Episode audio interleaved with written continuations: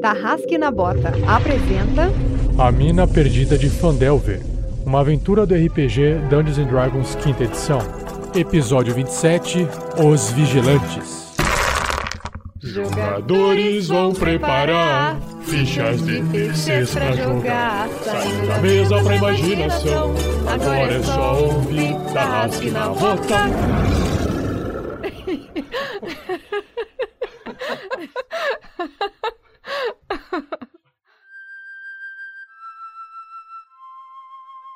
Olá, Tarrasquianos! Saiba que esse espaço é reservado para anúncios de parceiros do RPG Next, mas enquanto eles não anunciam aqui, apenas gostaria de relembrar vocês que através de doações de apenas R$ reais por mês na campanha do Padrim, já é possível obter algumas recompensas, nos ajudar a atingir a próxima meta de melhoria e ainda ajudar pessoas carentes. A equipe RPG Next agradece. Fica agora com a continuação dessa aventura e boa diversão.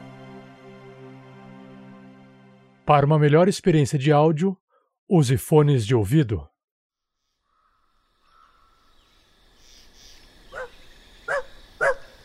Oi, eu sou o Drupi. Drupi, Drupi, Drupi. Então, se você está perdido, assim como eu, vá até o primeiro episódio.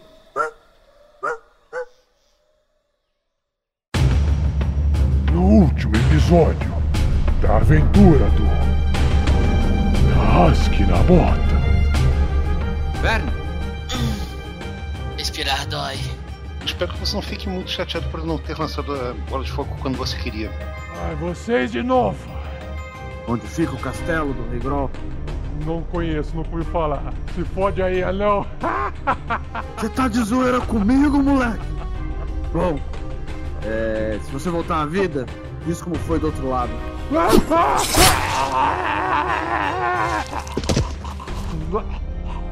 E agora o Clank encontrou uma miniatura do Zolta Brassender, dono daquela espada que encontramos na mansão Brassender. Cara, ele falou alguma coisa sobre viver outras vidas em outro, lugar com outros nomes. É Tackling, esse nome. Te lembra alguma coisa? Em busca rocha?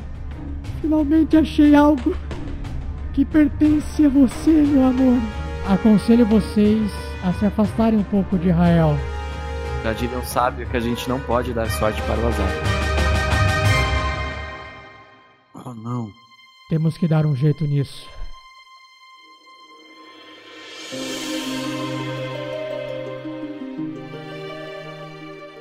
Olá, eu sou o Fernando, jogador do Velho Guerreiro Anão. É, e nesse episódio eu espero que a gente consiga seguir para a quest principal.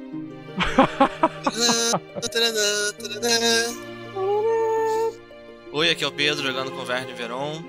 E nesse episódio eu espero aprender uma nova técnica de investigação. Olá, eu sou o Lu- Luiz Olavo, meu personagem é Sandro Miles. Espero que nessa sessão nós consigamos definir melhor o futuro da Garaele junto à nossa equipe. Fala pessoal, eu sou o Thiago Santos, comando o Erevan, Brisa Noturna, o druida, que é elfo da floresta, e que tá tentando. Eu espero que na aventura de hoje eu consiga encontrar uma etiqueta. Só uma etiqueta, só isso que eu peço. Mais um, mais dois, mais três, mas né? Tinha que ter, podia ter, eu acho. Ainda não. Oi, eu sou Sky, é, jogador do Rael, Juk Ladino, Raelf, Trapaceiro Arcano, e nesse episódio vai mostrar a sua faceta anã da montanha, egoísta. E eu sou o Rafael47, o mestre dessa aventura, a mina perdida de Fandelver. E nesse episódio eu espero que os heróis não levem a mal a atitude de alguns NPCs. Não, tô levando a mal não achar nenhuma etiqueta. Senti mágoa, senti mágoa. Então tá bom, então tá bom. Depois, depois, eu, depois eu mato vocês, tá tudo certo. Vamos pro episódio. Tadã.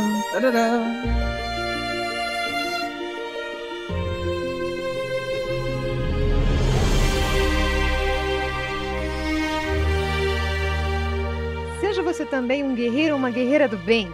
Para saber mais, conheça nossas metas e recompensas na campanha do Padrim em www.padrim.com.br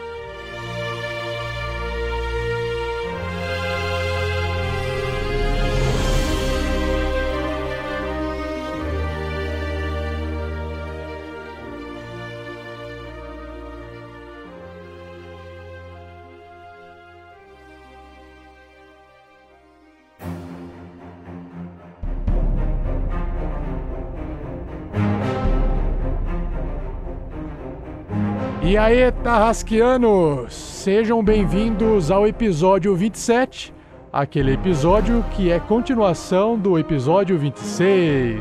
Sua abordagem matemática me impressiona. E no último episódio, o clã que tava limpando o chão, buscando umas coisas no chão. Aí o Rael achou uma pecinha do Zoltar, uma miniatura do Zoltar. O Verne Veron, ele tinha encontrado um livro. E esse livro ele citava um ritual de banimento. Enquanto isso, o Sandoval havia encontrado alguns itens na tenda que ele não verificou todos os itens. E aí, pessoal, a Garaele apareceu e e o Rael começou a ficar muito estranho porque ele estava segurando uma espada na mão. Nossa. E aí todo mundo descobre que Rael está amaldiçoado com uma espada da vingança. Tan, tan, tarará, é verdade. Tive um mês pra fazer um personagem novo e não fiz. Pois é. Deu mole, hein, cara.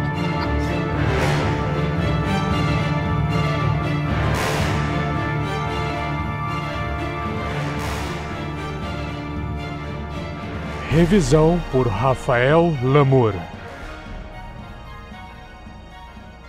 Uma produção RPG Next.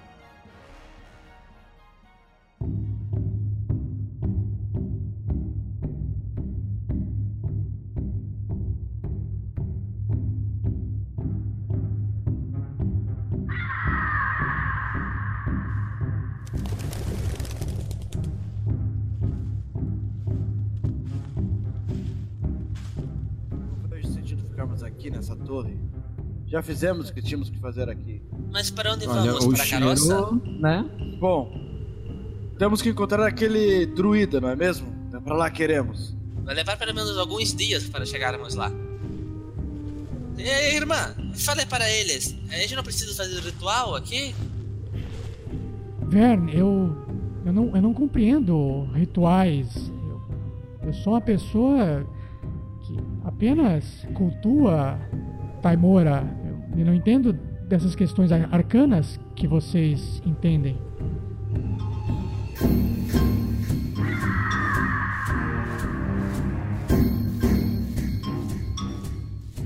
Chega junto. Deixa, deixa, deixa eu bater. Deixa eu falar a, a sério com você. Vem cá, vem cá, vem cá.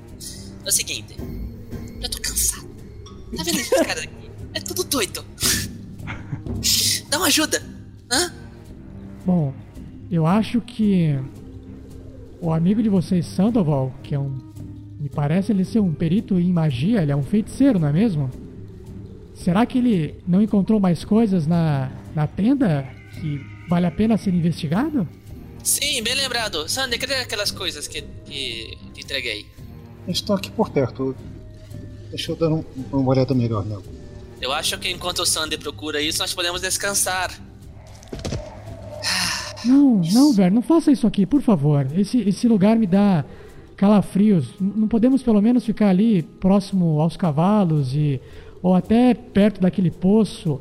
Quem sabe a gente não, não toma uma água fresca, enfim. Vamos sair dessa torre, por favor. Isso, era disso que eu estava falando. Obrigado, galera. Vamos sair desse lugar. Por mim, derrubava isso e tornava em uma ruína maior ainda. Enquanto tá falando isso, o Erevan tá descendo a escada já. Ai, li- licença, estou, estou indo, estou indo. Minhas costelas.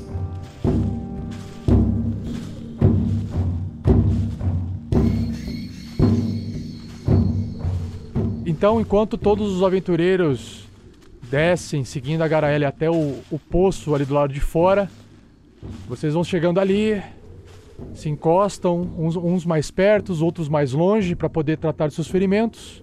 Enquanto isso, o Sandoval analisa a poção vermelha que ele possui dentro de sua mochila e um pergaminho dentro de um case de ossos.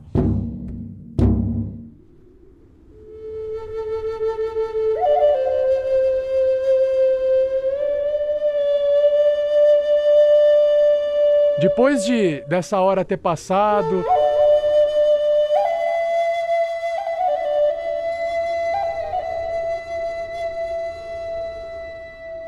a, Garaele ali, ela ficou acariciando o cavalo. Eu tenho uma coruja, minha coruja vai lá dar uma olhada no poço da coruja velha, porque ela vai buscar sabedoria. E o Rael ali com a coruja na beirada do poço, tá olhando bem pra baixo. É um poço normal. Tem um baldinho bem velho ainda ali do lado, só que a corda já tá podre e mas a coruja, através da visão da coruja, você consegue perceber que alguma coisa brilha lá embaixo. Então eu faço, eu olho pra ela, ela dá uma olhada pra mim, a gente se dá aquela sanadinha de cabeça, ela dá uma planadinha e começa a descer em espiral assim pra dentro do poço.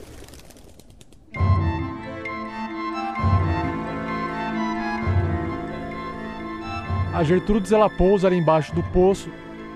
Já é um poço bastante seco. Essa região é tão árida que nem esse poço mais fornece água suficiente. Mas ainda lá embaixo é úmido e o brilho que ela observa parece ser uma peça de xadrez. Sim, mas a coruja ela pega e traz pra mim. ó. É quando ela volta com a peça nas suas patinhas e ela joga na sua mão, você observa uma peça bem suja e conforme você dá uma limpada assim, sopra, você percebe que é uma torre, é uma torre de xadrez, feita de madeira. Embaixo dessa peça, você vê uma marca entalhada com algo pontiagudo, uma adaga talvez. Tá escrito as letras T-O-P-P-H. Toff.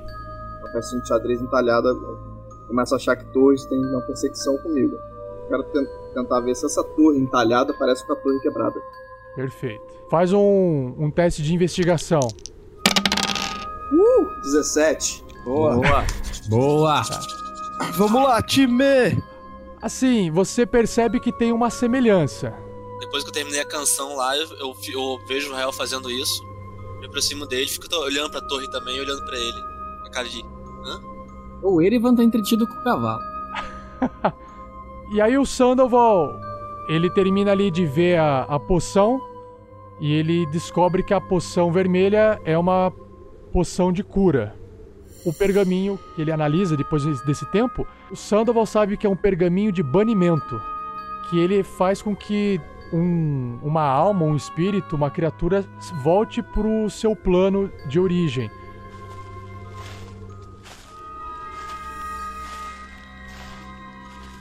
Essa poção vermelha é uma poção de cura. Tenho certeza que o Verne vai gostar de saber disso.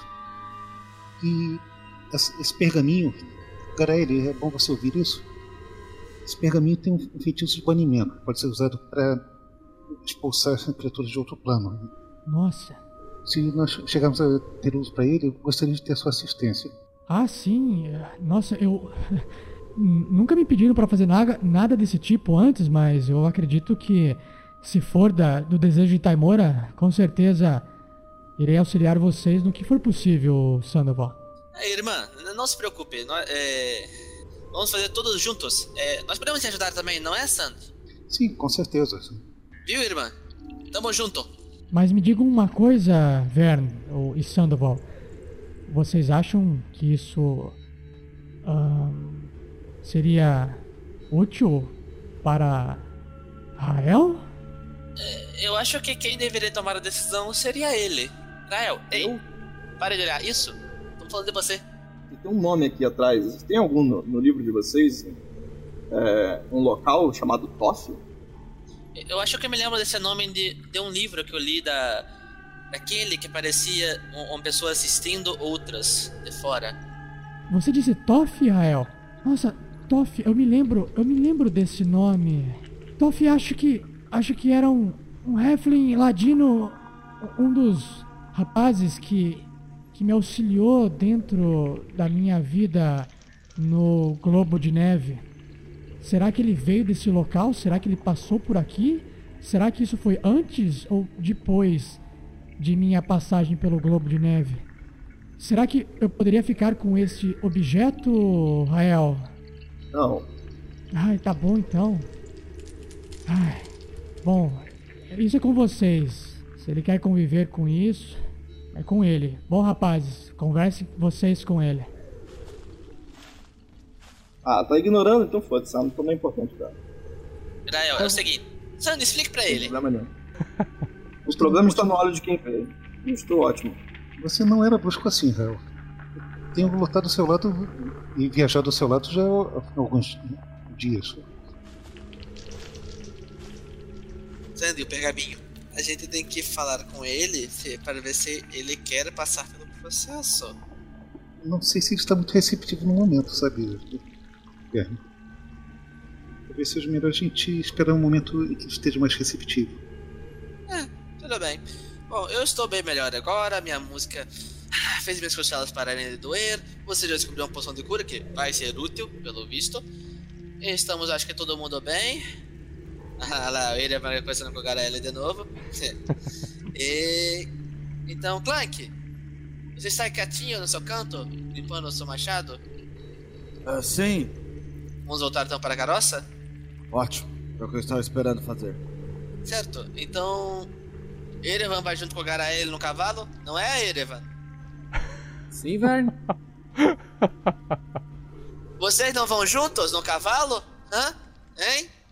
Po- pode ser, Verne. Então, é, quem vem comigo? Será que o Erevan vai virar cavalinho? Não. Não, o Erevan vai montado no cavalo com a Garaele. Tá, vocês vão voltar a pé, Na então. frente, a Garaele vai atrás. Vocês vão ter que voltar andando na velocidade lerda. Cada um com seus problemas. estou, estou seguindo os conselhos do Verne. Isso aí, cara, foco na parada. Bom, o negócio é o seguinte: se o Erevan não vai virar um cavalo parecido, então alguém vai a pé. Não tem como contornar isso. Eu acredito que o pessoas Clank prefere ir a pé. O Clank tá andando assim. O Clank é o mais lerdo pra andar. então tá bom. Então, Sandy, você vem comigo. Deixa que eu vou a pé dessa vez. Então eu vou de cavalo sozinho. Eu acho que o, o, o, o Verne que, queria que o Erevan virasse cavalo pra ele montar em cima. Tô bem suave, por isso que eu tô indo com a Garaele. Beleza.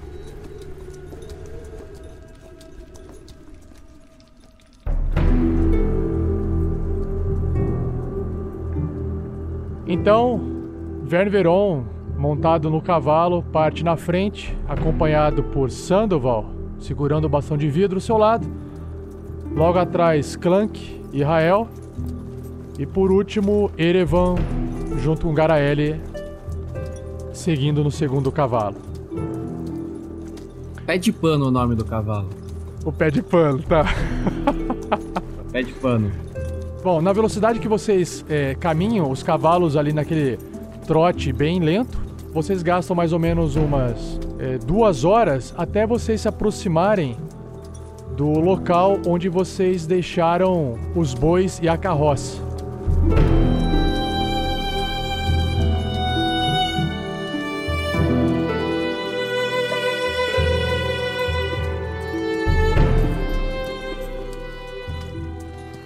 Conforme vocês vão se aproximando, Vern, faz um teste de percepção.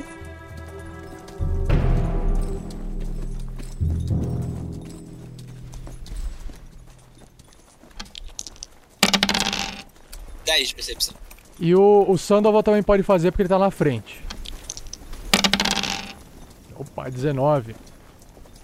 Conforme vocês vão se aproximando, aquela, o chão já tem mais vegetação agora. Ah, alguns arbustos já estão espalhados. E vocês começam a observar de longe a carroça parada perto de da base de uma das colinas da região. E o Sandoval mais atento, por um instante ele se surpreende duas vezes. A primeira vez é ele percebe que os bois estão vivos, não estão mortos e nem zumbis. o Sandoval observa que entre os bois e entre a carroça existem dois vultos. Fiquem atentos, vamos ter companhia em breve. Nesse exato momento, o Rael transfere a sua visão para a coruja e a coruja consegue passar por perto e visualiza a informação que só Rael tem agora. São dois seres humanos, homens, vestindo mantos com cor esverdeado, como se fosse para camuflar no ambiente. E um deles possui tem óculos, um óculosinho de grau no rosto, mas você percebe que ele possui bastante faixa enrolada nas mãos e na base da, do, do, da canela. Já o outro rapaz, ele já tá com o manto com capuz na cabeça, ele parece muito mais obscuro e tá portando um arco e flecha em mãos.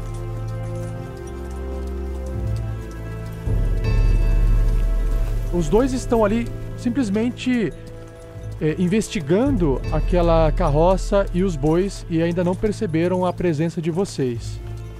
Onde você, onde você os viu, Sandy? Logo adiante, perto dos bois, que de alguma forma estão vivos, não me perguntem como. Ah, nós estamos com uma clérica de Taimora, não?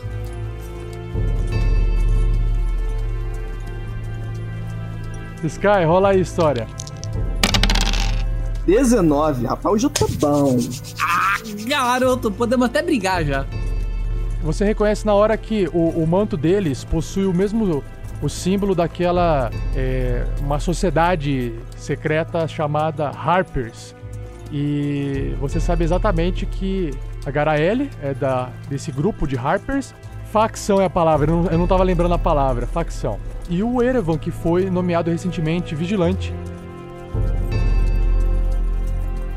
O, o símbolo ele tem uma harpa e uma lua crescente em volta dessa harpa. É o símbolo dos Harpers.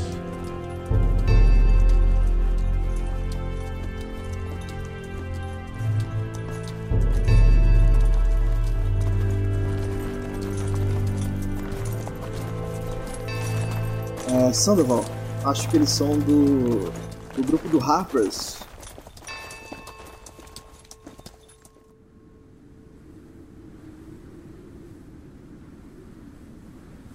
Então, Eravan, lá na frente, junto aos bois, tem dois elementos da facção Harper. Você os conhece, Garaele? Os Harpers Erevan estão espalhados por todo lado. Provavelmente eu os não conheço. Mas temos que tomar cuidado. Essa, essa região não é incomum escutarmos histórias de pessoas que roubam os símbolos, ou usam os símbolos de outras facções para poder se passarem por pessoas que não são. Isso quer dizer que não podemos confiar necessariamente neles, é isso? Foi algo que eu aprendi duramente nessa região.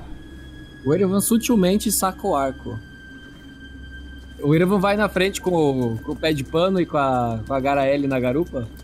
Eu vou logo atrás então do Erevan.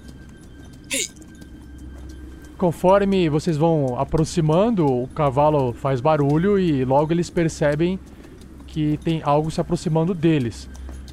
Nesse exato momento, o humano de óculos ele rapidamente se posiciona adiante das carroças e dos bois. Ele ergue a palma da mão assim: Alto! Quem vem de longe? E o outro cara que é mais sombrio com o capuz, ele na hora pega o arco, aponta e mira para a cabeça do Erevan. Boa! Boa! Senhores! Senhores! Como o meu amigo aqui atrás disse, somos os donos do, dos bois e da, da carroça. Não queremos problemas. Donos de bois e carroças que são largadas neste local, assim, totalmente abandonado. E vocês querem o que eu acredite em vocês. Amigos, amigos, amigos, amigos, amigos. Erevan, Explique melhor a história para o rapaz ali de. Não tem que explicar história nenhuma. Faz um aperto de mão de vocês aí, vocês são tudo do mesmo balaio. Resolvam isso entre vocês. O Erevan.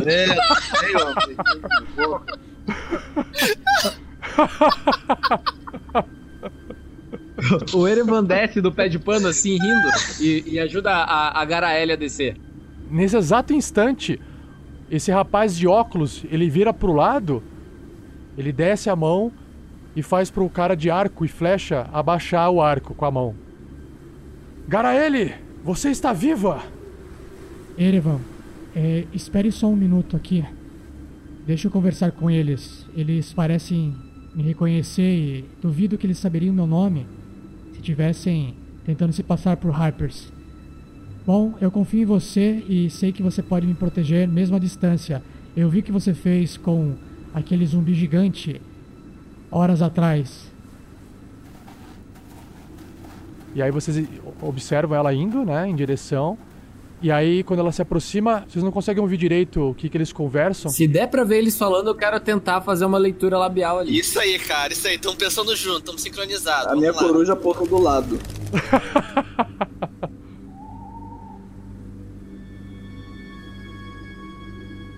O cara de capuz, ele olha assim pro lado, olha a coruja e fica meio desconfiado. E mas não faz nada com a coruja. A Garelli chega perto, ela junta as duas mãos, aquela reverência japonesa assim, ela põe as duas mãos na frente e abaixa a cabeça. O rapaz de óculos faz a mesma coisa e o Rael consegue ouvir a conversa dos dois entre Garaele e o rapaz de óculos. O Erevan consegue ler o lábio do negócio lá? Eu também tô Deles? tentando, cara. Também tô tentando. Faz um teste de inteligência. Vantagem, vamos lá. 19! Porra! Garoto! Porra, cara! Bora, time! Enquanto o Rael escuta a conversa dos dois, o Verne Verão só consegue ler o que sai do lábio desse humano. Ele não, não sabe o que, que a Garaele está falando, né? Porque ela tá de costas.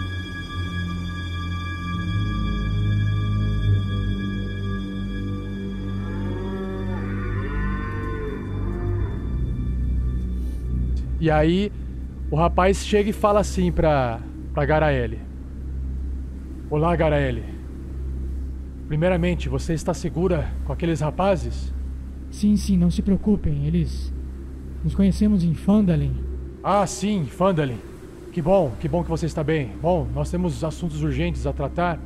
Nós passamos em Fandalin para saber da missão que lhe foi dada e como você não retornou e não nos passou nenhuma informação, nos enviaram até aqui em busca de você. Nós obtemos informações lá em Fandalin, principalmente com o ajudante da casa mestre, o Lucas Massolini, de que você havia partido e que ainda não havia retornado. Por sorte, outros dois seguranças, o Rafael Lopes e o Rafael Lamour, nos informaram a localização de você. Ah, sim, sim. é, desculpe, mas é, como é o seu nome? Ah, perdão, desculpe a minha indelicadeza, mas eu viajo há muito tempo em locais selvagens que a gente acaba esquecendo esses bons modos. Meu nome é Lucas Caldas e este companheiro logo aqui atrás é o Vitor Fernandes.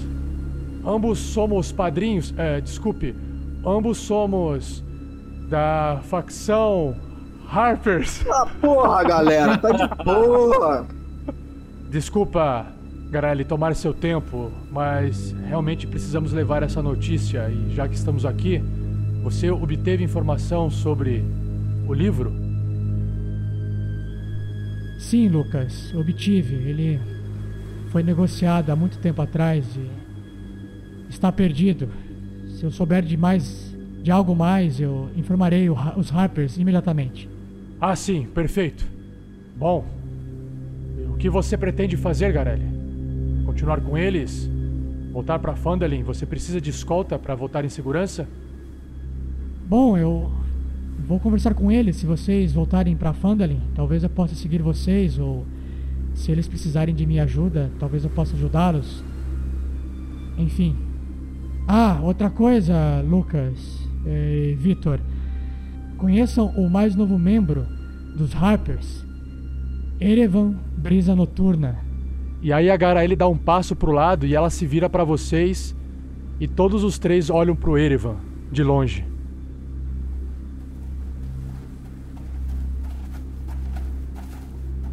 Sim, Garaele.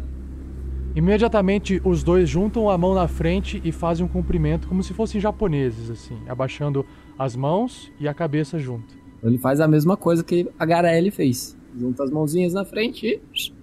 Se me permite apresentá-los, Erevan, este é Lucas Caldas e este é Vitor Fernandes, ambos vigilante dos Harpers, assim como eu e você.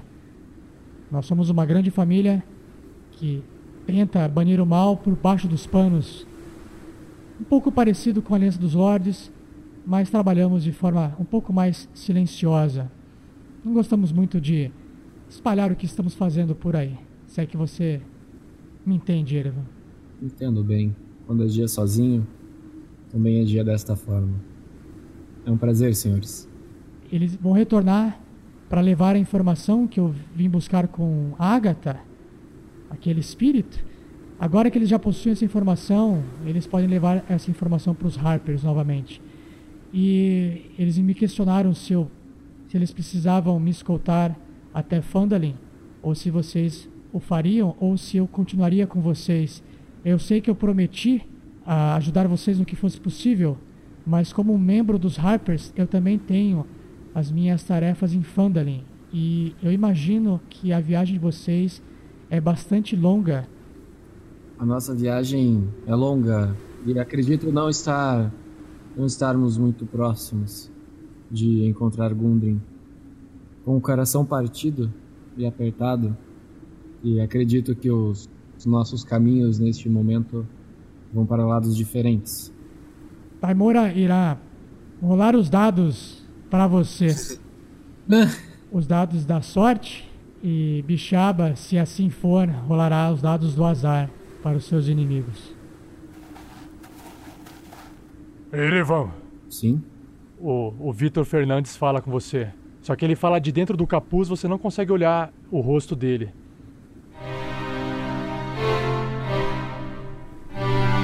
Como parte da iniciação dos novos membros, os Harpers,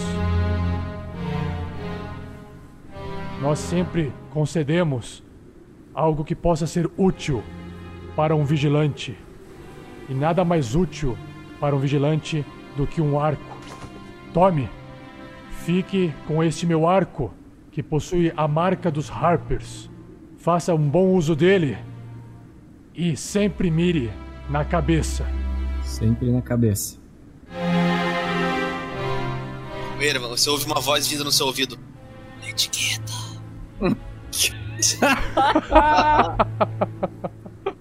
Só que ele, ele estica as duas mãos pro Erevan, um segurando o arco e o outro com a mão aberta, também estendida. Ele pega o arco com uma mão e, e fica olhando, esperando o que acontece. O Erevan tira o, o seu outro arco e, e estende. Saiba, Erevan, que nós Harpers sempre contamos com a troca. É assim que a nossa facção sobrevive. Nunca se esqueça disso. Certo. E aí o Vitor Fernandes pega o arco, ele olha, ele saca uma adaga e ele começa a arrancar uns pedaços de madeira, assim como se ele estivesse trabalhando o arco para poder se adequar ao perfil dele. Ele imediatamente vira, fala algo baixinho assim pro, pro Lucas Caldas, bem no ouvido dele. O Lucas Caldas olha pra Garaele e fala: Garaele, tomou a sua decisão? A Garaele olha pro, pro Erevan. Erevan, isso não é uma despedida. Nós iremos nos encontrar novamente. Você sabe onde me encontrar. Nos encontraremos em breve. A Garaele de longe, ela faz o mesmo gesto para todos vocês lá no fundo, pro Clank, pro Rael, pro Sandoval e pro Verne Veron, desejando boa sorte. Ela está indo com os outros Harpers. Vou sentir falta dela. Oh, muito útil. E aí, os três eles vão em direção à carroça, eles soltam os bois E eles vão partindo usando os bois da carroça de volta pra Fandali. Oi? Caralho que vai usar os Olha, o dois. quê? O quê? Não! Sim, eles estão pegando, eles estão pegando os bois da carroça. Que se adianta agora? Ladrões! Tira o machado, assim. Frank, Devolvam nossa carroça! O que vocês estão fazendo? Devolvam a Garaele! merda. Será que vai ser... Eles estão pegando a Garaele e as nossas coisas! Ele, mano, por que ela não foi inflada? Ele sai correndo. Voltem aqui! Calma. As estradas não estão mais seguras. eu saio Senhores, senhores, senhores, senhores. Ei, rapazes, usem os cavalos, deixa a nossa carroça, nós precisamos dela. Barril de cerveja tá na carroça. É assim, a carroça A cerveja! Não! A Viking! A Viking! Ela quer, quer, quer escolta pra ir pra Fandra e vocês vão a pé. Fala assim pra eles. Os boi é nosso. Gente, gente, gente, calma. Eles param e olham pro Erevan. O Erevan se aproxima deles novamente.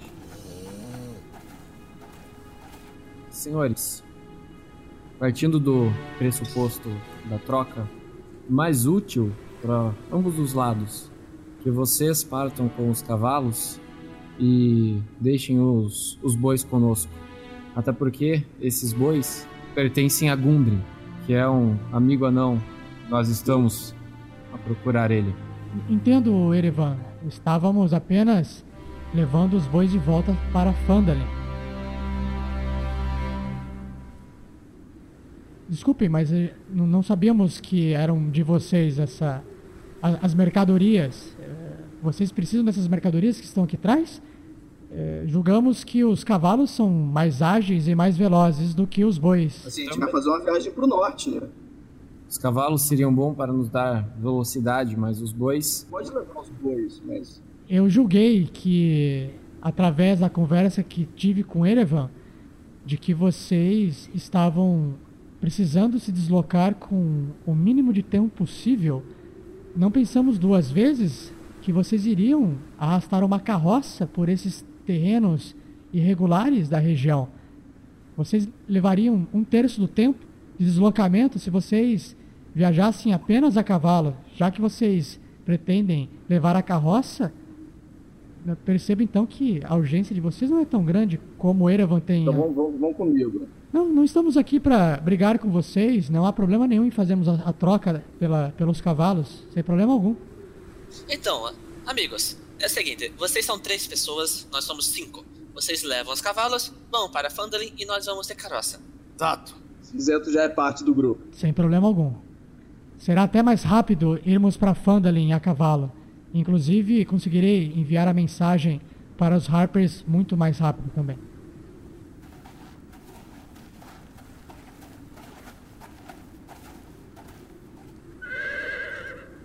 Então vamos.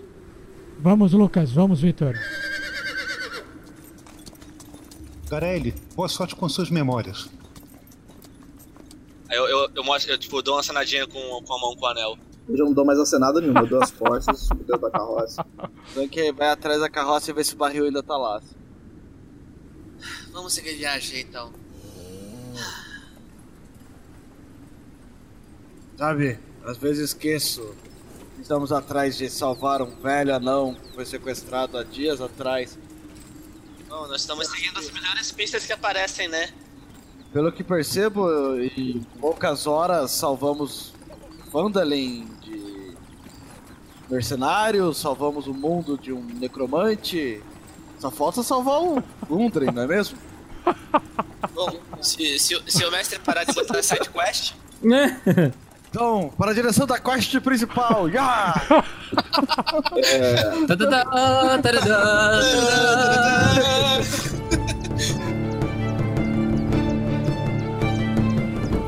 Me ouçam! Eu não gosto dessa mulher. Então, eu não sei se vocês ouviram a Caraeli falando. Ela me pareceu um pouco estranha, ela mentiu pros rapazes. Talvez ela esteja muito envolvida nessa questão de saber do passado dela. Porque inicialmente ela já usou a gente para conseguir a informação da Agatha. Certo, velho? Ela tinha esquecido de comentar que era irmã, né? Eu tô achando que essa Garaele tem alguma coisa. Israel, você está muito estranho. Você anda questionando tudo, anda muito irritado, principalmente depois que, que saímos daquela, daquela torre. Acredito que você tenha julgado mal a Garaele. Não admito que fale assim dela em minha frente. Eu não estou julgando ela, eu estou botando uma suposição apenas. É, Erevan, Erevan, Erevan. Olha pra mim. Sim, vai. Olha pra mim. Vamos lá. Depois daquela bola de fogo nas costas, a gente realmente construiu uma amizade, não? Já. Eu dou um gole na, na minha água com de cerveja. Já. Achei que já tínhamos passado por isso, velho. Ah, claro que passamos. Eu sinto que você tem uma. Cadinha pela, pela irmã Garaele. Sabe, esses, esses sentimentos podem às vezes nublar um pouco nossa perspectiva da realidade. Veja bem, velho. O que ela realmente falou para, os, para os, os rapazes que encontramos não foi nada do que ela tinha falado para nós. Pessoalmente, eu acho que foi por motivos pessoais, já que ela também demorou para falar que a fantasma era irmã dela, ou para lembrar das coisas do passado. Mas não me pareceu por mal. Mas não podemos nos deixar ser levados por assuntos do coração. Não é? Meu coração já tem dona, Verne, se é isso que você quer dizer. E não é a Garelli. Hum. Agora eu li pro Ervo. É o seu, Vern. Ah, eu, eu tenho que te considerar uma coisa, né, meu amigo. É, você está agindo bem estranho pra quem já tem dona. Ela não vai gostar de saber os É, seus você- últimos atos. Que.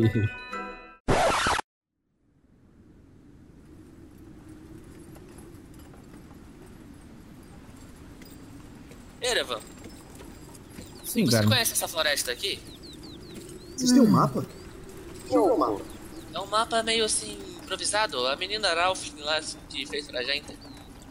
Ah, Então, Erevan, eu ouço falar que ela não é muito segura, mas você acha que valeria a pena? Porque talvez possa ser mais rápido.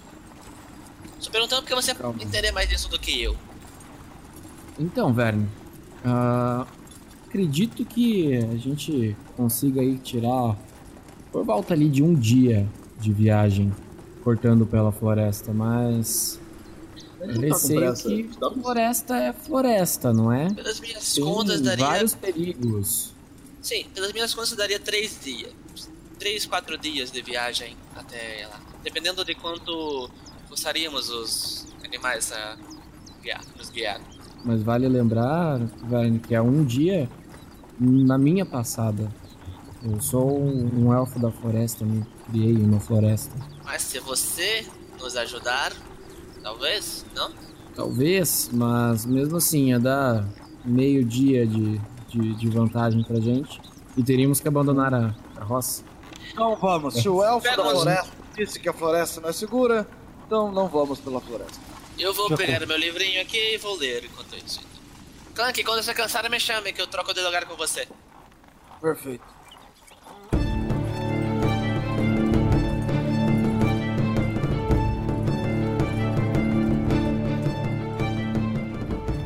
Como é final da tarde, vocês vão ter que parar no meio do caminho ah, da trilha do Javali, que é o ponto mais eh, perigoso aí da região, pelo menos o que vocês aprenderam nos últimos dias, e fazer aquela parada ali de dormir no meio do caminho.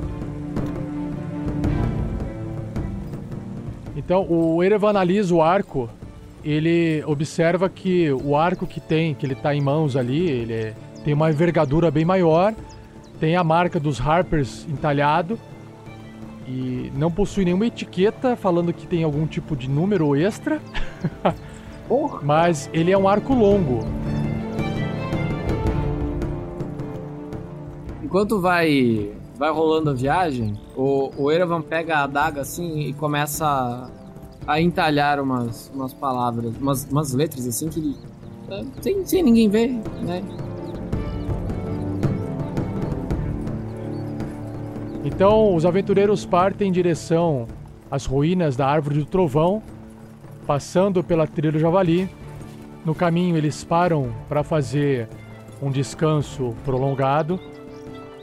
E nesta noite em que eles passam ali, nada acontece e eles seguem viagem pelos próximos três dias. Clank, no caminho, compartilha muito de sua experiência em combate, mais confiante agora de contar o seu passado para os seus colegas de aventura.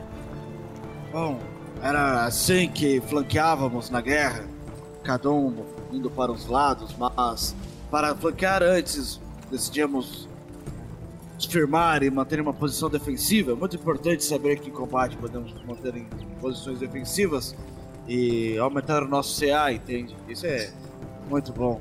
O flanquear da ponta de, de ataque, o defensor aumenta o ponto de defesa. E os anões fazem muito isso. Totalmente excelente.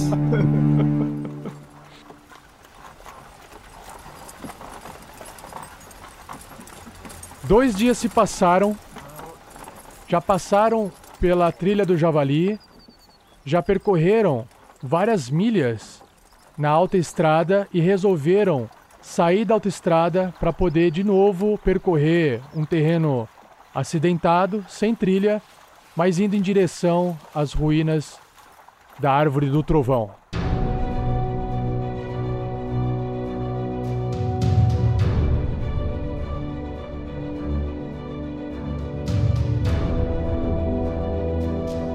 É meio-dia, vocês comem um pouco de suas rações.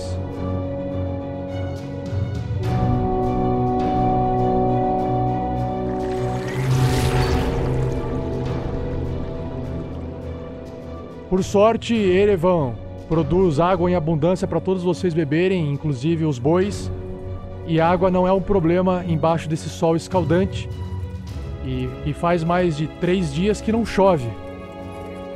Então o ar é bem seco. Vocês escutam urubus à distância. E todos vocês agora façam um teste de percepção. Tirei 7. Opa, tirei 17. O Erevan tirou 23. Clank tirou 6. Tirei 13.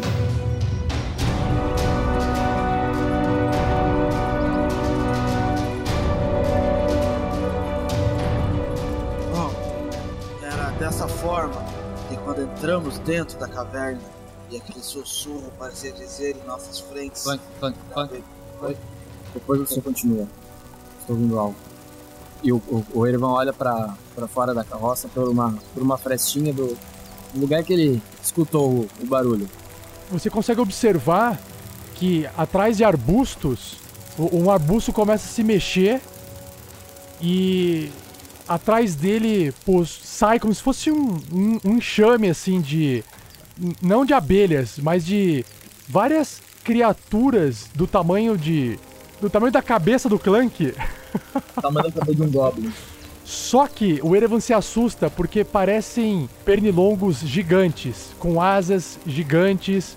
Só que o corpo dele é do tamanho da cabeça do Clank, mas eles possuem um bico na frente extremamente pontudo.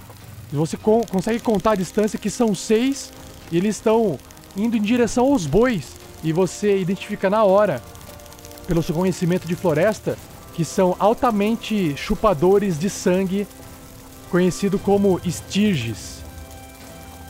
Pessoal, pessoal. Sim, pra fora da carroça. Tem insetos gigantes, a, a- pelo que eu conheço deles, eles vão tentar atacar os nossos bois. Proteja o cinzento! Oh, o que está acontecendo? Ali, ali, Clank. Bichos que voam. Bichos que voam. Eu olho pro Sandro. Ah, muito bom.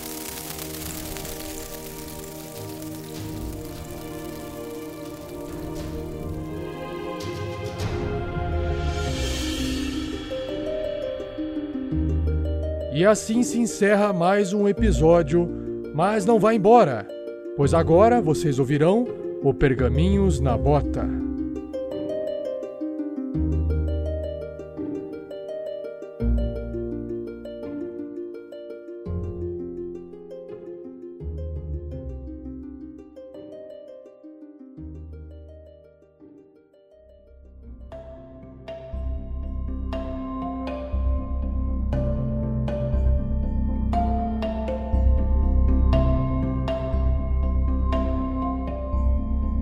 Aí, pessoal, tarrasqueanos, ouvintes do RPG Next, do Tarrasque na Bota, bem-vindos, sejam bem-vindos a mais um Pergaminhos na Bota, referente ao episódio 26, né? Vocês acabaram de ouvir esse episódio 27. Eu sei que ele foi mais curtinho, não fiquem chateados. A gente teve uma, uma, um probleminha nesse episódio com alguns problemas de áudio, a gente teve que cortar algumas partes, mas vocês não perderam nenhum conteúdo da aventura, tá toda ela lá, tá? Não se preocupem com isso. Às vezes acontece, né? E espero que vocês não fiquem chateados com esse episódio um pouquinho mais curto do que o normal. Mas para também compensar isso, a gente vai trazer um pouco mais de conteúdo nesse Pergaminhos na Bota.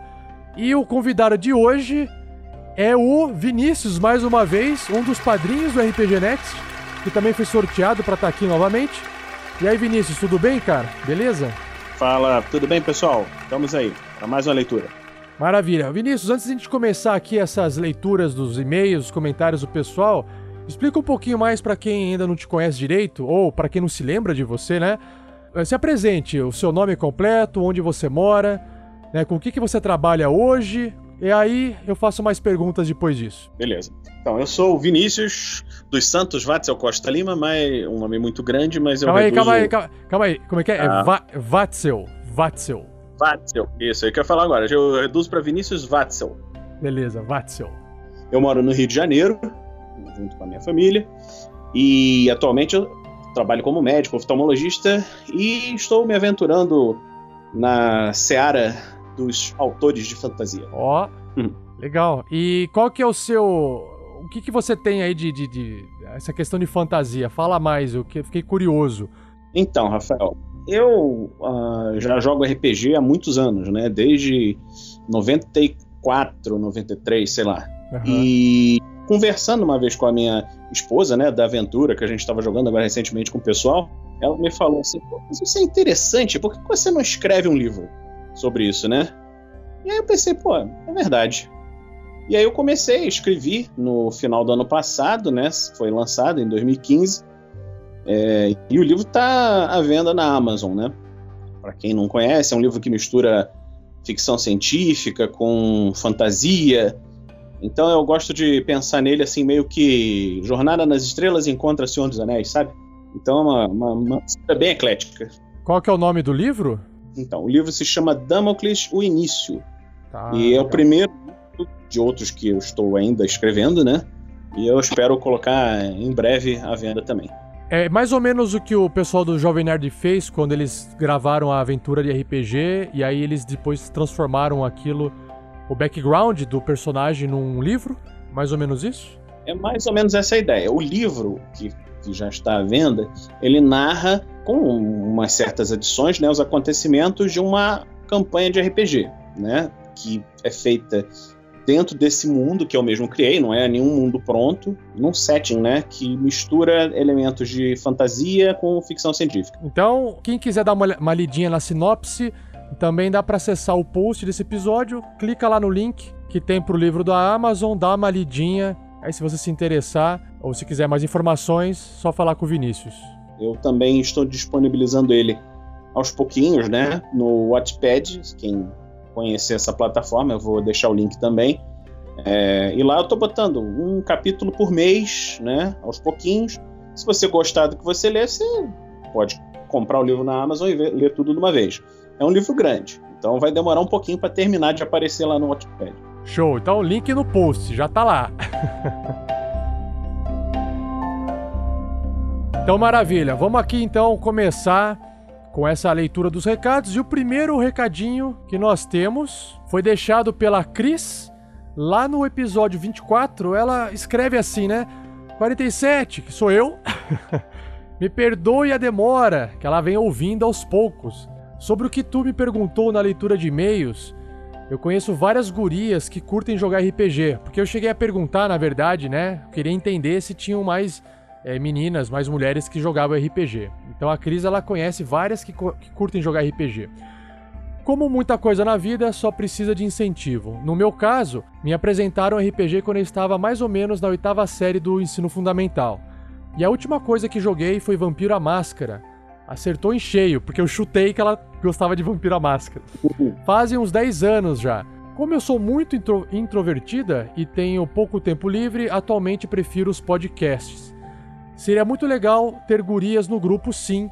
Se vocês acompanhassem o Crônicas de Mentes de Star Wars, vão ver como está bacana a nova personagem que eles colocaram. Mas é tudo uma questão de disponibilidade. Sei que não é fácil encaixar gente nova em grupos já fechados. Enfim, concordo que as meninas poderiam é, vir comentar aqui também, dar sugestões, etc.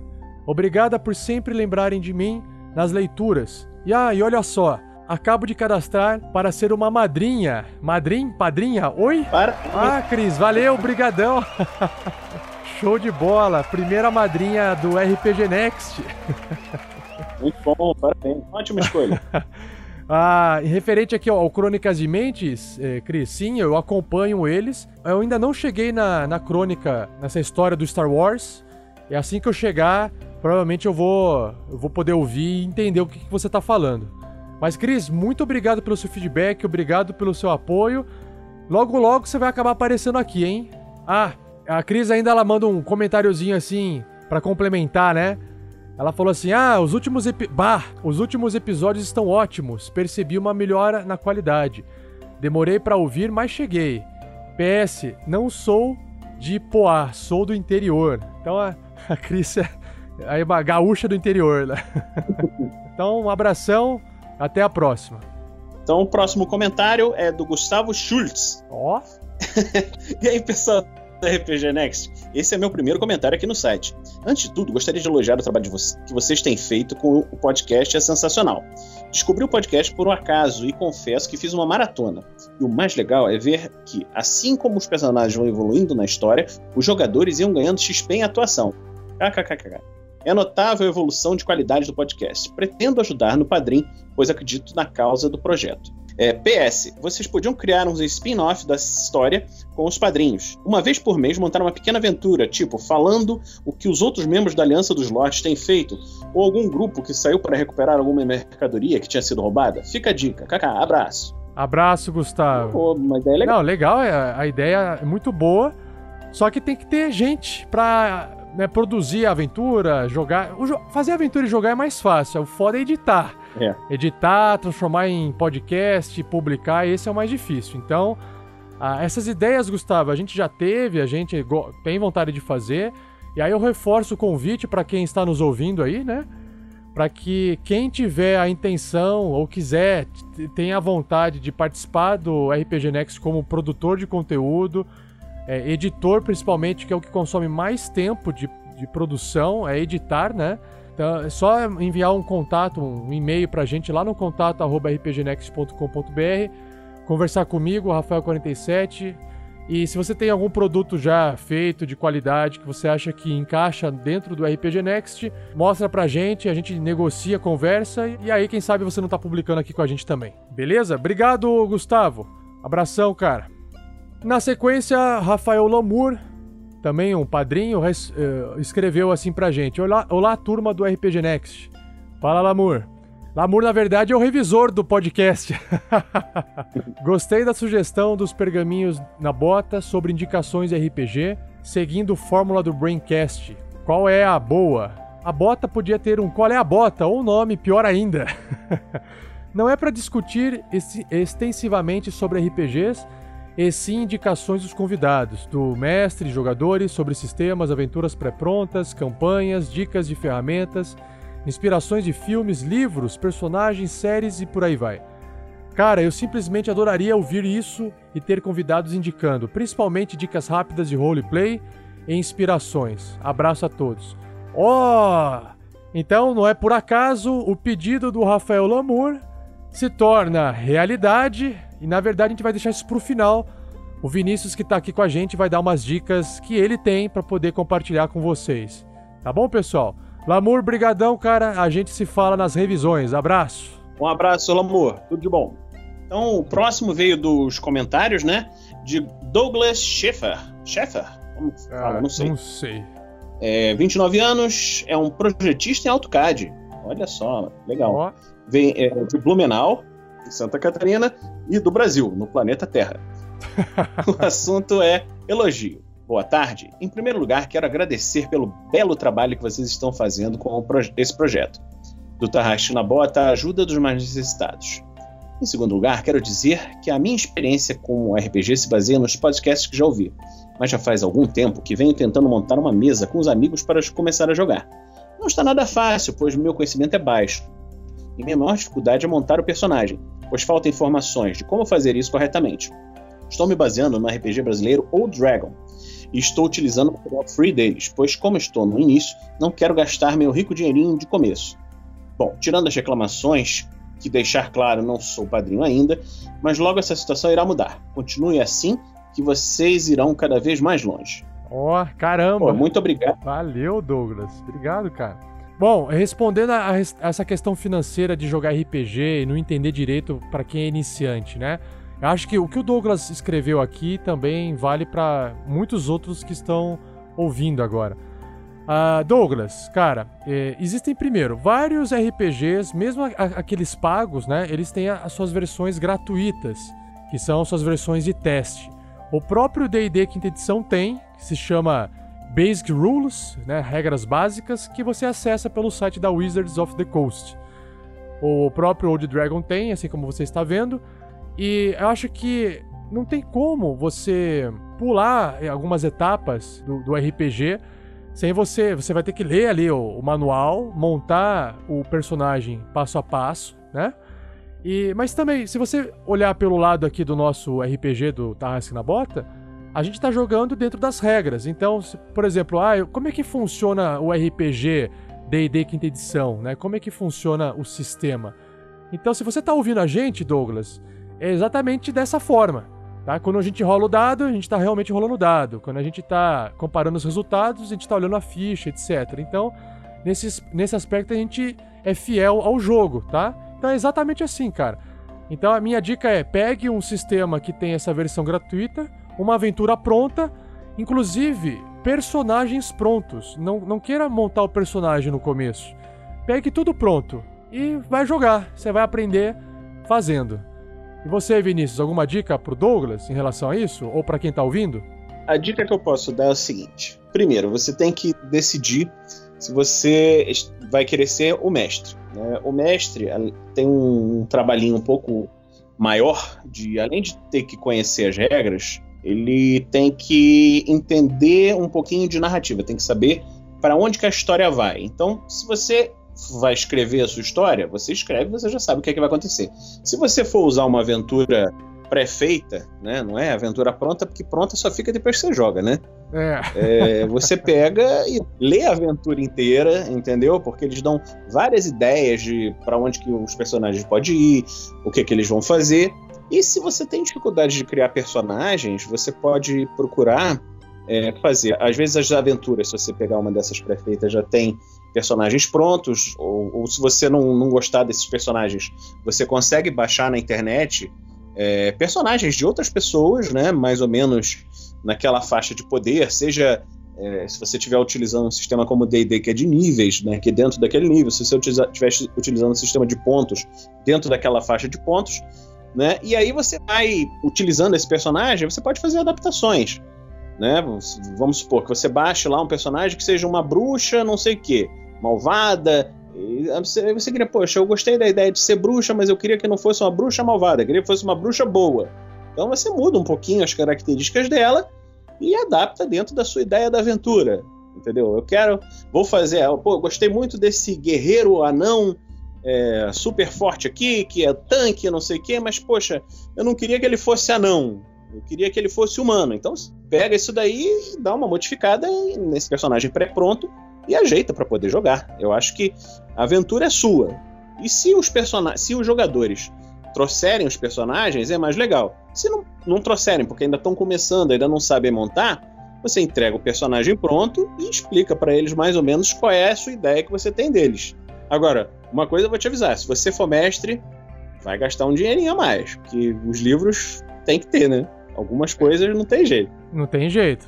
Mas dá para começar sem nada, né? A hora que você pegar o jeito, aí você começa. É, você começa sem nada e conforme você, você chegar a entender e perceber que, pô, o RPG é uma das coisas mais divertidas que tem, você vai se estimular. Às vezes você deixa de gastar um dinheiro para ir num, num cinema, para ir num show, alguma coisa, e compra um livro que vai te dar muito mais horas de diversão. Beleza, Douglas. Então vai lá jogar, cara, e aí volta aqui e falar pra gente como é que foi a sua, sua experiência, beleza? Abração. Um abraço, cara. Tudo de bom. Boa sorte. E olha só, Vinícius, a Cris ela volta finalmente no episódio 26, né? Comentando, porque ela comentou no 24, no 25 e agora finalmente no 26, que foi o episódio passado. Ela escreve assim, ó. Perguntei se dói. Tá surdo, caralho? Ela colocou entre aspas, que foi a frase da Garaele, né? Quase me deu um ataque de riso. Hahaha. Ótimo episódio. Quanto mais a história se desenrola, melhor fica. Ah, e beijo pra Nessa brilhando na leitura de e-mails. Então, Nessa, se estiver ouvindo aí, a Cris te mandou um beijo, né? O pessoal curte sempre quando a Nessa também participa da leitura de e-mails no Pergaminhos na Bota. Valeu, Cris, mais uma vez. Valeu, Cris. Tudo bom. Então vamos lá. Joseph, o comentador.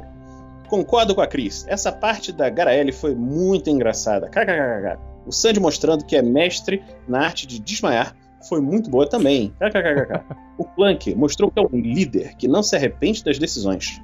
A dúvida sobre a pergunta que deveria ter feito para o mago foi demais. KKKK. Achei muito bacana as adições que foram feitas ao cast. E acho muito válida a ideia do Rafael Lamour de ter indicações na leitura dos pergaminhos. Realmente, Joseph, isso é muito legal. O Joseph ele, ele, ele veio para poder amarrar as pontas, para costurar e amarrar e dar uma complementada. Ele deu risada de tudo que todo mundo comentou, gostou de tudo que todo mundo sugeriu. é isso aí, Joseph. Valeu, cara. Obrigado por ter voltado aí. Tava meio sumido. Abraço. Um abraço, Joseph. Já o Fernando Souza, ele comentou, Vinícius, lá nos episódios testes número 2, lá no, em 2015, cara. Ele escreveu assim: Conheci o cast esta semana. Estou devorando os episódios um após o outro. A cada episódio é visível a melhora. Parabéns. Obrigado, Fernando. Seja bem-vindo, cara. E bem-vindo aos loucos que escutam os primeiros episódios, né? De testes. Ando ouvir agora. é, aí vai fazer mais sentido as referências na aventura atual. Faz mais sentido quando você escuta os episódios passados, entendeu? Começaram as referências, eu fiquei, caramba, por que, que eles estão falando? Eu falei, ah, vou pegar e vou ouvir. Eu baixei tudo, tô ouvindo aos pouquinhos. Aí, próximo. Pedro Rangel. Saudações tarrasquianas. Há muito tempo que eu não comento por aqui. Andei um período corrido em minha vida pessoal que me faltou tempo de dialogar sobre o cast com vocês. Rafael e toda a equipe está de parabéns. A trama está se dirigindo a uma direção onde nenhum ouvinte poderia imaginar. Sério, show de interpretação e de entretenimento. Espero contribuir logo com o projeto do Guerreiros do Bem. Serei um futuro padrinho desse maravilhoso cast e farei uma perguntinha para o nosso Rafael e o convidado dessa semana. Sou eu! eu me tornei mestre e o pessoal queria jogar um básico 3D pois muitas pessoas estavam, eram novatas e nunca tinham jogado RPG. Pensei em narrar uma aventura com a temática apocalipse zumbi. Gostaria de uma dica para minha mesa se tornar histórica e única. Olha só, Vinícius, as dicas. A gente tá tentando segurar as dicas pro final, mas o pessoal tá, tá querendo tirar agora, né? Com esses, com esses recados, né? Pois é. Mas vamos lá, vamos tentar responder aqui o, Pedro Rangel, né? Primeiramente, bem-vindo, né? Novamente de volta e obrigado pelo comentário. Uh, em relação a a contribuição com o Guerreiros do Bem será muito bem-vinda e as pessoas que você vai ajudar também diretamente vão ficar muito agradecidas. Dicas em relação a você querer né, mestrar para pessoas novatas, independente do sistema de RPG. Você pensou em narrar aqui uma aventura com temática de apocalipse zumbi, o que me agrada bastante, eu gosto de apocalipse zumbi, né? Uh, a dica para você ter uma mesa se tornar histórica. Eu reparei que o Sky, ele entrou lá no post do episódio 26 e respondeu o Pedro Rangel com um puta comentário gigante. Quem quiser ler, acessa lá o post. E o Sky deu várias dicas, a gente não vai repetir aqui, né? Mas eu, eu vou dar uma pequena dica e aí o Vinícius dá uma dica dele. É que, na minha opinião, para essa mesa ela se tornar histórica, né? É, extremamente marcante, o engajamento dos jogadores tem que ser muito grande, independente da, da história que você vai montar. O trabalho começa antes da aventura começar. O mestre conversa com os jogadores, desses jogadores criarem aquele personagem que eles estão muito afim de jogar e tenta pegar, fazer alguns ganchos. Olha, jogador número 1, um, você poderia fazer um personagem com esse background porque vai ser muito massa na nossa história. E aí, quando o pessoal estiver jogando e isso começar a acontecer, essa, essa relação né, com a história, que os personagens começaram a funcionar bem dentro da aventura, lembrando que os jogadores também participam e criam a história, não é apenas o mestre. Essa aventura ela começa a se tornar muito histórica, se tornar única. Então, tem, na minha opinião, tem menos a ver com a história e com a habilidade do jogador, do mestre no caso, sozinho, e tem muito mais a ver com a relação da equipe que vai jogar, com a intimidade ou em relação a, a sintonia, a sintonia, a palavra é essa, né?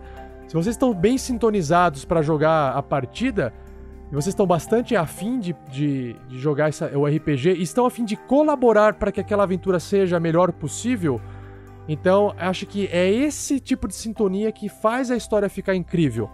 Porque não adianta, você pode ter a melhor história do mundo, se as pessoas não estão afim de jogar, se elas não estão afim de participar, não existe história boa nesse mundo que vai resolver o seu problema de equipe. Essa é a minha dica. Bom, então eu vou dar uma dica, você que está começando. Uma aventura que eu joguei há muitos anos atrás, que é lembrada até hoje, tá? Eu que estava mestrando. E ela se passava era num mundo de fantasia, num, era Earth, né? Do, do GURPS, do GURPS Fantasy.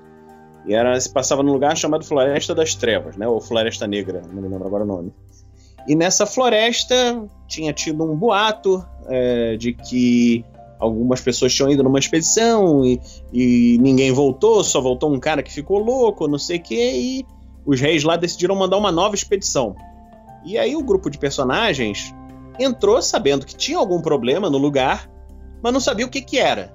E o que ficou muito interessante, e que as pessoas lembram até hoje, é que o, os monstros, né? É, o que quer que fosse e era o problema, não apareciam.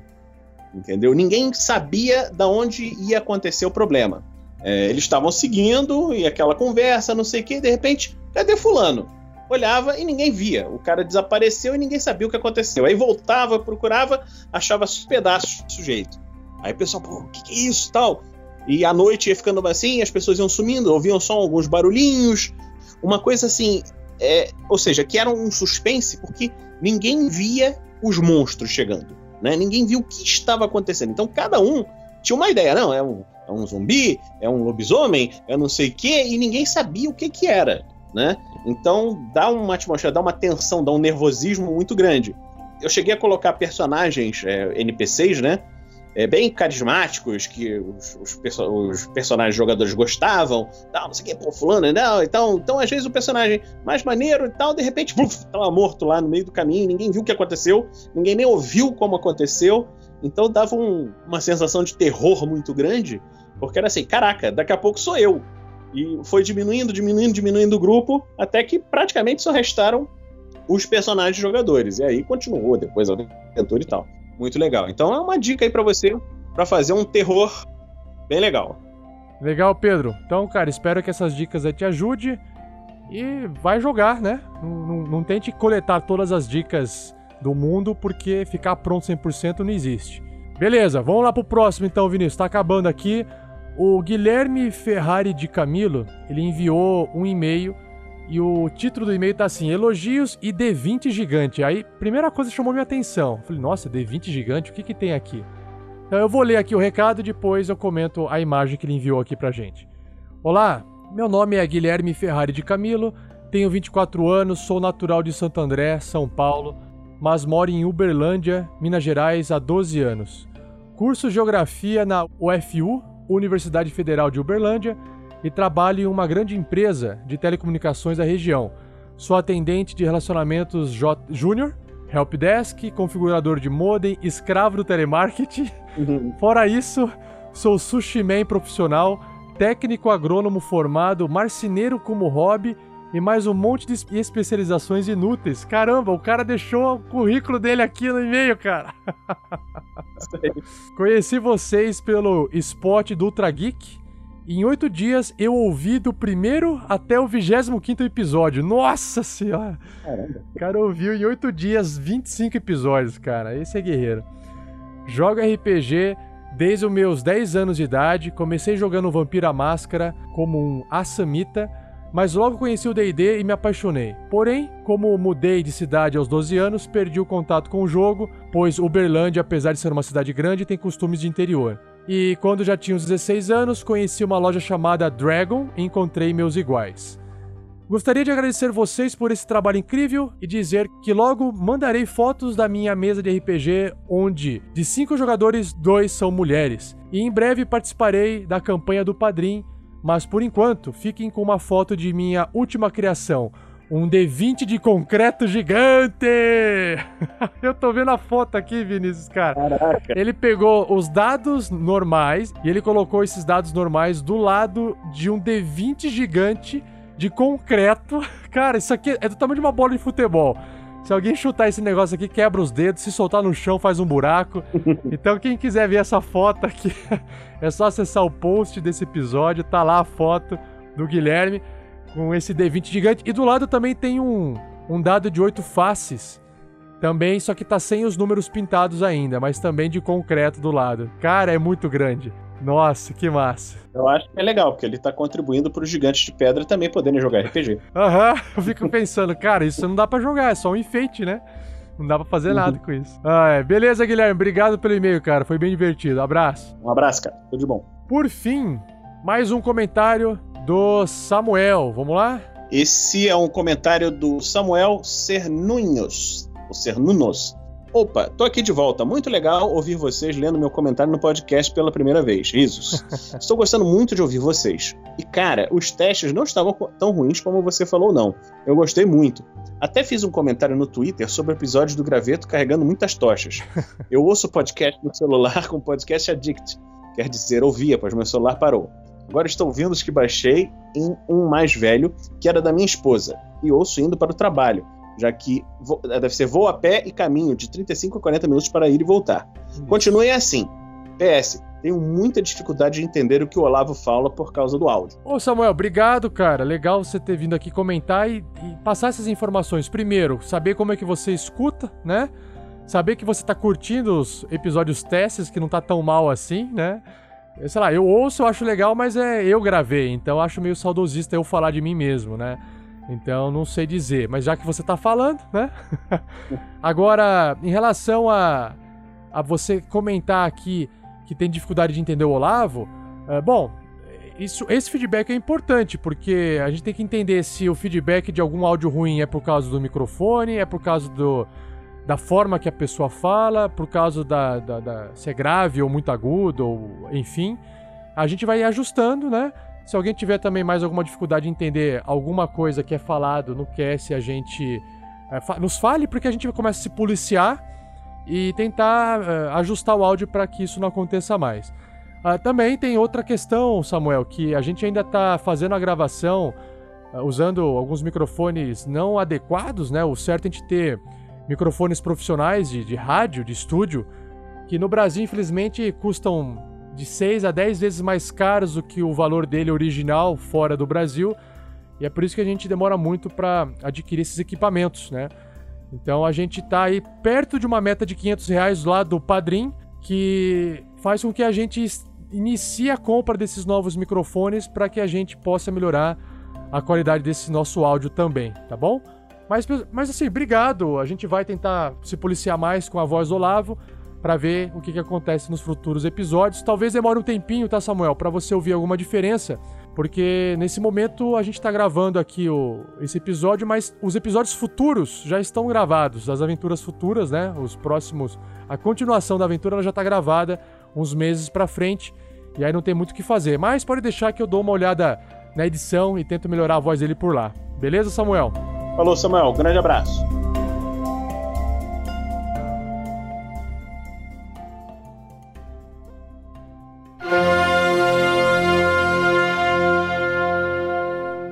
E aí, Vinícius, o que que manda pro pessoal? Fora o seu livro que você já já sugeriu lá no começo, né, do Pergaminhos da Bota, o que mais que você viu, ouviu, é, presenciou, experimentou, que você acha que vale a pena ser compartilhado, ou alguma dica, enfim, você tem aí alguma informação pro pessoal? Olha, Eu tenho uma coisa que eu li que é uma, uma coisa que me impressionou muito, né? Que seria um pesquisador que estaria questionando, e eu acho que isso aí tem um pouquinho a ver com RPG, né? É, a nossa percepção da realidade, é, dizendo justamente que os sistemas biológicos teriam evoluído para criar uma simulação interna da realidade. Que o que nós experimentamos no nosso dia a dia não é a realidade verdadeira mesmo, que realmente existe, né? É o que o nosso cérebro consegue fazer das informações que chegam dos nossos sentidos, né? E, e, realmente, assim, se você lê o texto dele, você entra nessa ideia e você pensa um pouco em, em Matrix, em, em Ghost in the Shell, algumas coisas assim, e você fica pensando, putz, é, será que de repente nós não. Aquilo que o Elon Musk também falou agora recentemente, que nós talvez vivamos numa simulação, né? Uhum. E aí eu fico pensando, pô, então a gente joga RPG, é uma simulação dentro da simulação, né? Quando a gente joga RPG, a gente está vivendo uma outra vida dentro de uma outra vida que pode ser uma outra vida de alguém dentro de outra vida, já, já é uma viagem muito doida. E é um artigo sério, um artigo científico de verdade, assim. As pessoas estão começando a pensar umas coisas assim, e quando você para pra pensar, você pensa, meu Deus, o que será que é o nosso mundo, né? Eu cheguei a ouvir um, acho que foi um Nerdcast que o pessoal comenta, o Jovem Nerd lá, eles comentam sobre essa questão da simulação, eles citam exatamente essa frase que você citou, e eles aprofundam esse assunto, né? Eu acho que, na verdade, é, esse tipo de pensamento, esse tipo de. ou filosofia, né? O, o Azaghal lá no Nerdcast ele fala assim: Meu, se você não pode fazer nada, por que, que você tá preocupado? Se você não tem como mudar essa situação, por que, que você tá, tá preocupado, né? Não. De, deixa, deixa acontecer. Agora, é, essa informação ela é interessante porque às vezes é possível de usar ela para fazer alguma coisa com uma história que você vai criar ou uma aventura que você vai jogar, um livro que você vai escrever, e aí você pode explorar isso da mesma forma que o, o Matrix, o filme, lá em 99, explorou. Ele explorou essa ideia e falou assim: olha, se essa é uma teoria, uma, uma linha filosófica é, viável de existir, que tem alguma matemática por trás que possa comprovar, lá, lá, por que não fazer um filme e explorar é, isso, né? E transformar isso num entretenimento, ao mesmo tempo numa forma de refletir sobre a informação. Porque o que eu acho legal, aqui fazendo uma outra, uma outra, uma outra ponte, né, Vinícius? Uhum. É que assim, esses assuntos científicos, filosóficos, eles existem aos montes na nossa sociedade.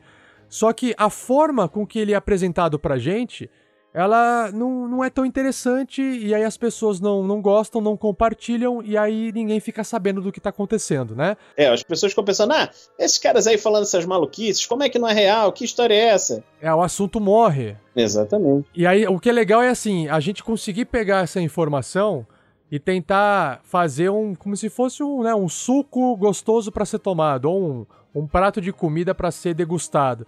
E você, na verdade, pega aquela informação, dissolve num conteúdo de entretenimento, e aí as pessoas passam a conhecer aquela informação através de uma outro tipo de mídia que foi feita para entreter a pessoa. Então eu acho é isso muito legal. Eu acho que o RPG ele tem, é, de certa forma, ele permite que você possa fazer isso se você quiser. Você tem que escolher fazer isso, se esforçar para fazer isso, porque isso não acontece de forma automática. Exige um esforço, um gasto de energia cognitiva para você poder encaixar uma coisa na outra. Outra base de referência que eu tenho bastante são aqueles vídeos do Nerdologia, Sim. que o pessoal do Jovem Nerd também produz, que é basicamente aquele assunto chato científico, é, denso, aonde é apresentado em, ali em 8, 10 minutos uma informação resumida do que, que significa o assunto, com vídeos, e se você se interessar, você vai atrás do livro e se aprofunda no assunto. Então esse é o poder na minha opinião, do entretenimento, fazendo um vínculo com um conteúdo mais educacional, é, filosófico, científico, profundo e chato, né? Que às vezes é chato porque ninguém entende, né? É, uma coisa que você falou aí do RPG, que eu, eu gosto de traçar uma analogia que eu acho interessante, é que assim, o RPG é um. é como se fosse um filme com orçamento infinito. Ah. Entendeu? Você é o diretor do filme e os seus jogadores são atores e o orçamento não tem, é, é a sua cabeça que define, entendeu? Então você pode chegar e viver a história que você quiser, entendeu? Então, uma das coisas mais interessantes é que é, é, o RPG como uma simulação de realidade, porque no final das contas é isso mesmo, né? Se você parar para pensar, você tem lá as regrinhas, você joga os dados que ditam o que, que vai acontecer, se vai dar um jeito ou não, se vai ou não vai, e, e tem vontades que atuam naquela realidade, fazendo é, ir num sentido ou no outro, né? E, e, serve como uma, uma história conjunta, né? Porque você nunca cria um RPG sozinho, senão não é RPG. E junto com seus amigos vive uma outra vida, uma vida de uma aventura diferente, alguma coisa que às vezes vai por rumos que você não imaginava que fosse seguir. E você, o link para é um artigo, você comentou, né, Vinícius? The Case Against Reality. Link no post. Quem que é o autor? Cientista co cognitivo de Donald Hoffman. É sobre as percepções humanas e como as percepções humanas podem ser independentes da realidade. Maravilha. Então, pessoal, o link vai estar no post, é só acessar esse episódio e dar uma olhadinha lá. Ah, Vinícius, ficou faltando uma coisa, cara, pra gente poder deixar gravado aqui. Hum. O seu sistema preferido de RPG e o seu personagem preferido. Então, é, o meu sistema de RPG preferido é o GURPS, porque eu acho que ele dá uma liberdade muito grande na criação de coisas assim diferentes e, e até se foi a base que me guiou, né, para eu criar esse meu, sistema do meu mundo, né? Criar o meu mundo, né? Qual a edição do GURPS? O GURPS que eu estou usando agora é da quarta edição.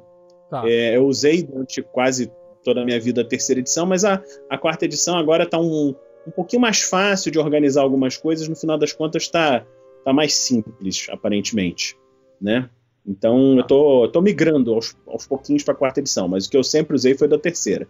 Mas é, o que eu acho legal é porque dá uma liberdade muito grande de você fazer uma mistura, entendeu? Eu gosto dessa mistura doida, de chegar e de repente você é um cavaleiro medieval e tá lutando contra dinossauros, ou então é, você, você é um. tá numa nave espacial e vai cair num mundo onde tem magia, entendeu? Então são coisas bem diferentes e que o sistema permite isso com uma relativa facilidade. É, e aí, com relação ao meu tipo de personagem preferido, né? Eu, não é segredo nenhum para os meus amigos, eu gosto mais do mago, entendeu?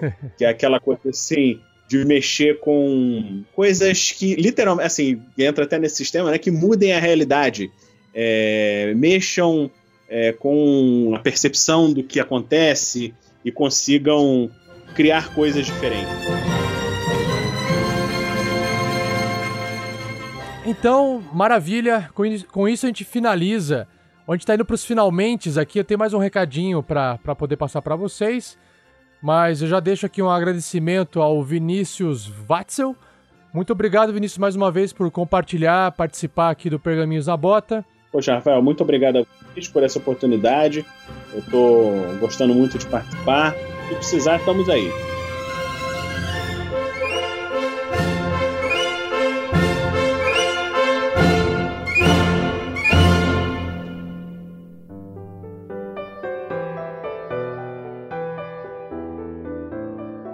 Aí, eu queria dar um fazer aqui um comentário aqui de primeira mão assim para você, Vinícius, né, e para todos que estão nos ouvindo, que primeiro, né, vocês vão acabar aí mais para frente nos próximos episódios lançados uma voz diferente, que não vai ser mais tão diferente assim porque vocês acabaram de ouvir uma voz agora que é a voz do Vinícius.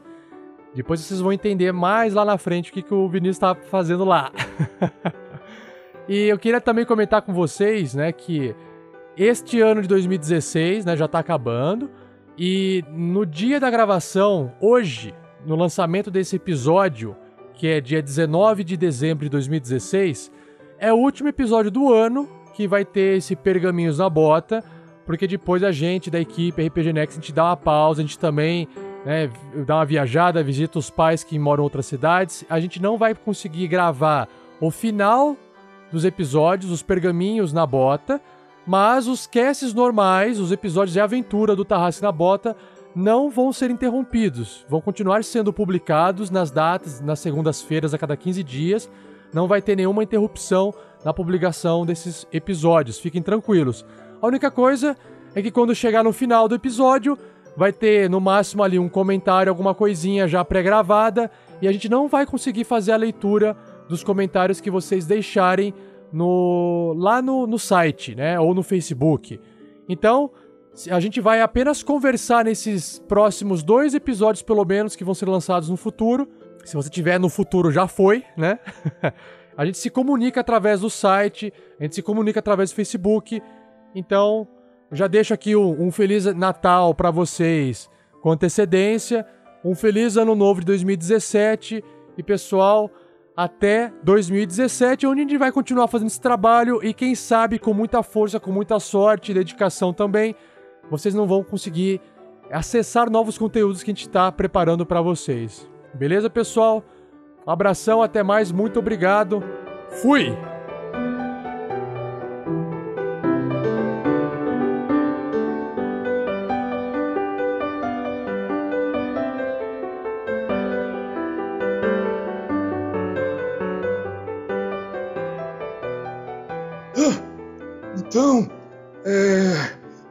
Vocês estão? Quem são vocês mesmo? Gundren, é você?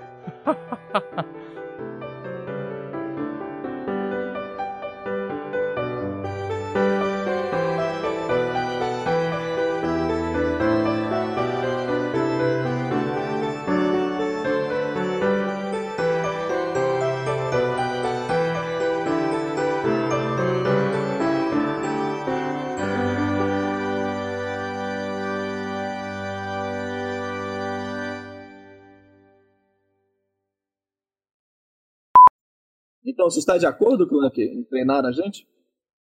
Algumas táticas de combate? 4-4-2, entendeu? O básico, assim, pra gente começar, assim, uma formação. Tá 12 meses de 4, fecham bem a defesa, você consegue jogar com dois atacantes abertos. Se um deles Eu pudesse ser o gosto do Neymar, 3-5-2, quase gol do Brasil, gol do. Brasil, gol do Brasil. Puta, quase.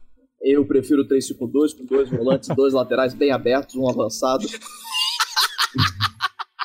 prefiro, minha opinião. Centroavante. Eu acho legal o 361, cara. Porra! Ô Mário, né? Porra, que retranqueiro. Falso 9 ainda. Queria dizer que eu não entendi o comentário.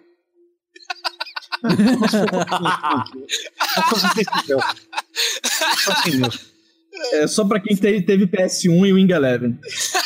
Se você não entendeu, você pode acessar o, o Facebook do Esportes Total, cara. Não se canse. facebook.com barra underline Esportes Total, tudo que você precisa saber sobre esporte para não ficar perdido nessa conversa. Muito obrigado. Momento jabá. Jabá. Mas você tem um podcast entendendo as formações do futebol, tem? Ainda não, mas agora eu vou criar, porque vai ter demanda. Como, ah, você pode fazer isso. Como utilizar seus conhecimentos de futebolísticos para melhorar sua perícia no FIFA. Nosso primeiro crossover. Que emoção. vamos, vamos lá, gente, segue.